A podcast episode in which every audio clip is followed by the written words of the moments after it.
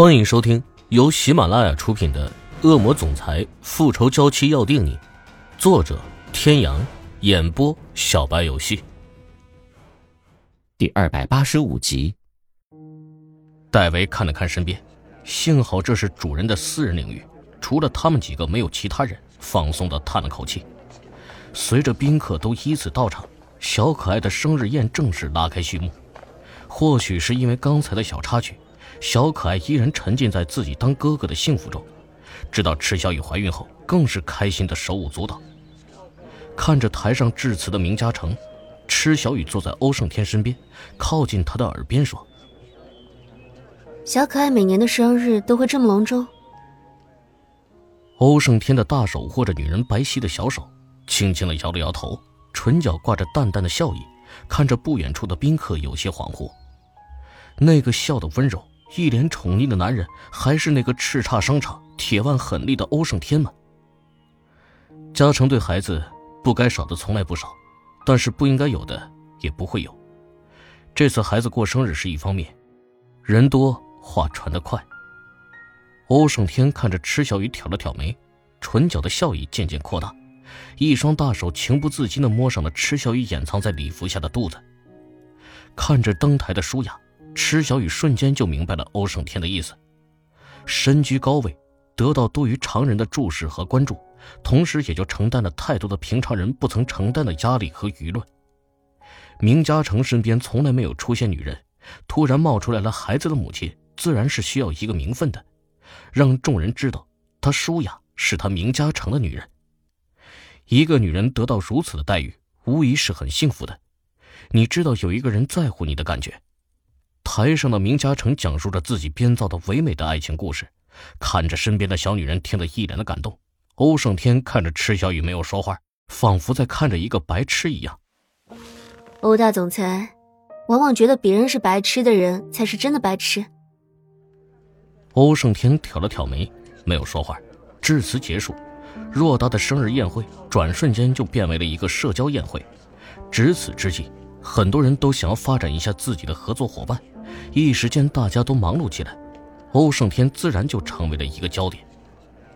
穿着高跟鞋、有些累的池小雨，慢慢的退到了一旁的角落里，坐在沙发上休息，看着远处人群中的那个男人。欧胜天感受到一抹炽热的目光，顺着望过去，看到了自己挂念的身影，心中悬空的心放下来，四目相对，温柔无限。姐姐，给你吃点东西吧。谢谢你啊，参加这样的宴会真是太累了。嗯，我觉得也是。我从小就很讨厌这样的场合，真不明白为什么要发明宴会这种东西啊。安雨嫣今天扎了一个简单的马尾辫，池小雨觉得安雨嫣好像特别喜欢马尾辫，曾经问过她，回答是，她觉得这是最适合女孩的发型，所以喜欢。头发被高高的竖起。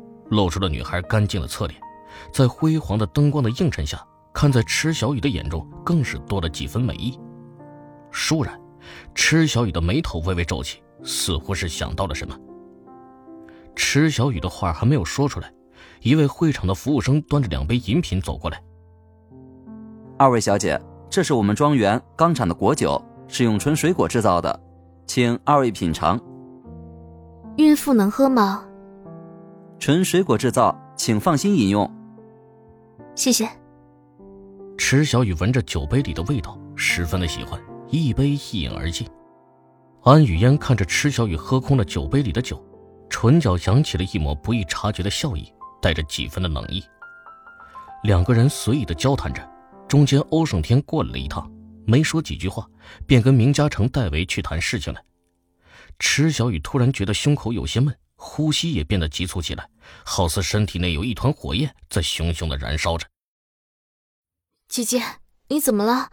你的脸怎么那么红呀？我没事，就是有点闷。雨嫣，你陪我出去走走吧。好，姐姐，我扶着你吧。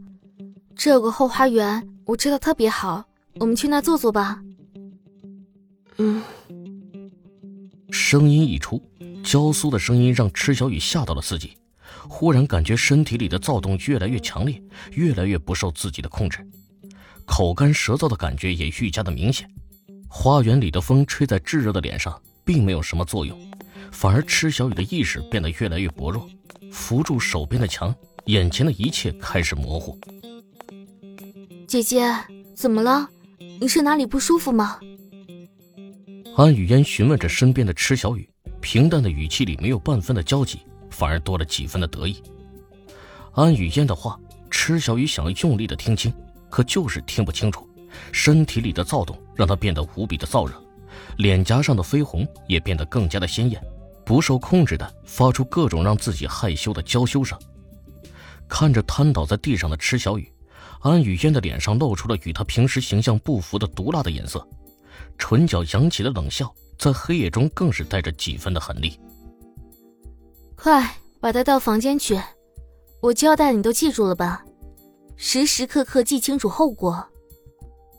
听着安雨嫣的话，蹲在池小雨身边的身影顿了顿，抱起池小雨走向了庄园里独栋的高级套房。转身找到了一根散落在灌木丛中的树枝，安雨嫣用力的敲在了自己肩膀上，躺在了地上，缓缓的闭上了眼。会场里的欧胜天找了池小雨几遍，都没有看到那抹熟悉的身影，焦急万分，全身都散发着一股寒意，心头一紧。欧胜天坐在会馆房间的沙发上，昏暗的灯光勾勒出男人冷峻的容颜，棱角分明的脸部轮廓如同利刃一般，带着一种令人胆颤的危机感。会馆都找过了，但是没有找到人。季川站在欧胜天的身边，感受着欧胜天散发出的寒意，眼神所到之处，百里伏兵。季川感觉到鼻息之下的空气都变得稀薄，带着几分的令人窒息的压迫感。接着找，一个人就会莫名其妙的失踪了吗？欧胜天的声音仿佛是来自西伯利亚上空的大风，寒意彻骨，冷冽的眼眸中燃起了怒火，压抑着风雨欲来的暴力。欧胜天的表情并没有多大的变化，但是没有笑意的脸庞却给人一种摄人心魄的压迫感，如同是高高在上定人生死的神，带着撒旦的暗黑和杀戮。明嘉诚放在沙发上的胳膊随意地支撑着自己的头，微微眯起的眼眸中有着别人看不透的复杂。他也实在没有想到会有人在他的眼皮子底下动手。监控都看过了吗？戴维也敛去了平时的笑意，在一旁问道。询问的声音刚落下，就进来了一个属下，身后跟着的是安雨嫣。欧胜天抬起头看着站在自己面前的安雨嫣。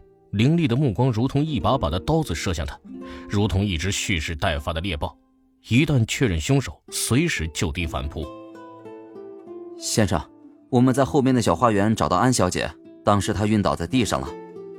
刚才在查阅监控的时候，就是安小姐跟池小姐一起走出会场的。各位听众朋友，本集到此结束，感谢您的收听。